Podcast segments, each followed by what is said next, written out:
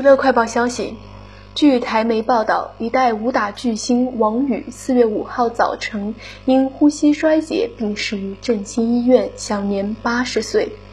王宇在二零一九年获得金马奖终身成就奖，当时由导演李安颁给代为领奖的两位女儿王馨平和王佳璐。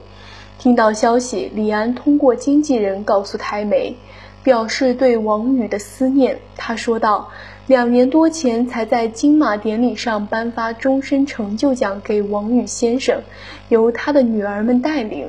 今天不幸听闻他离我们而去，对许多像我这样的影迷来说，他代表着某一个年代的氛围。怀念他的电影，他的大侠气魄。